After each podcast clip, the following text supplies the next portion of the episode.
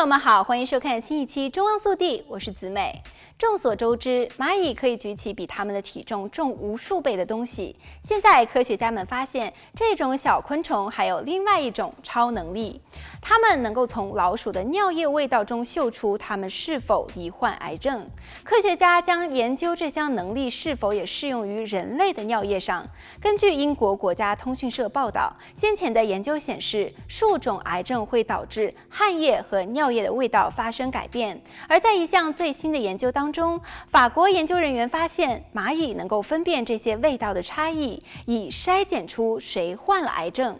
研究人员表示，蚂蚁作为低成本的生物检测工具，以筛检癌症病患，因为这种昆虫具有非常敏感的嗅觉。而这项研究的报告撰写人说，蚂蚁很容易训练，学习得很快，它们的检测很有效率，饲养它们的成本也不高。在这项发表于英国期刊《皇家学会报告生物科学版》的研究当中，研究人员让七十只黑山蚁接触老鼠的尿液样本，包或有肿瘤和没有肿瘤的老鼠。经过三次实验之后，这些蚂蚁能够区分出健康老鼠和罹患癌症的老鼠尿液味道有何不同。来看下一则消息。纽约市青少年枪支暴力事件激增，教育总监警告说，已经到了紧急状态。二零二三年初，至少发生四起青少年枪支暴力事件，枪手和受害者都是青少年，导致两名公立学校的学生丧生。根据纽约市警局的数据，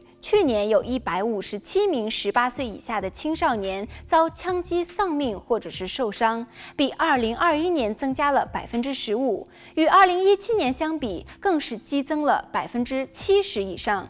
教育总监承认，目前的干预措施如警察、辅导员和社工不足以根本地解决暴力问题。而市政府去年启动的枢纽项目，投入九百万美元经费，让社区反暴力组织和公校合作，以加强校园安全。但是，全市大约一千六百所学校当中，只有一百四十四所找到了合作的组织。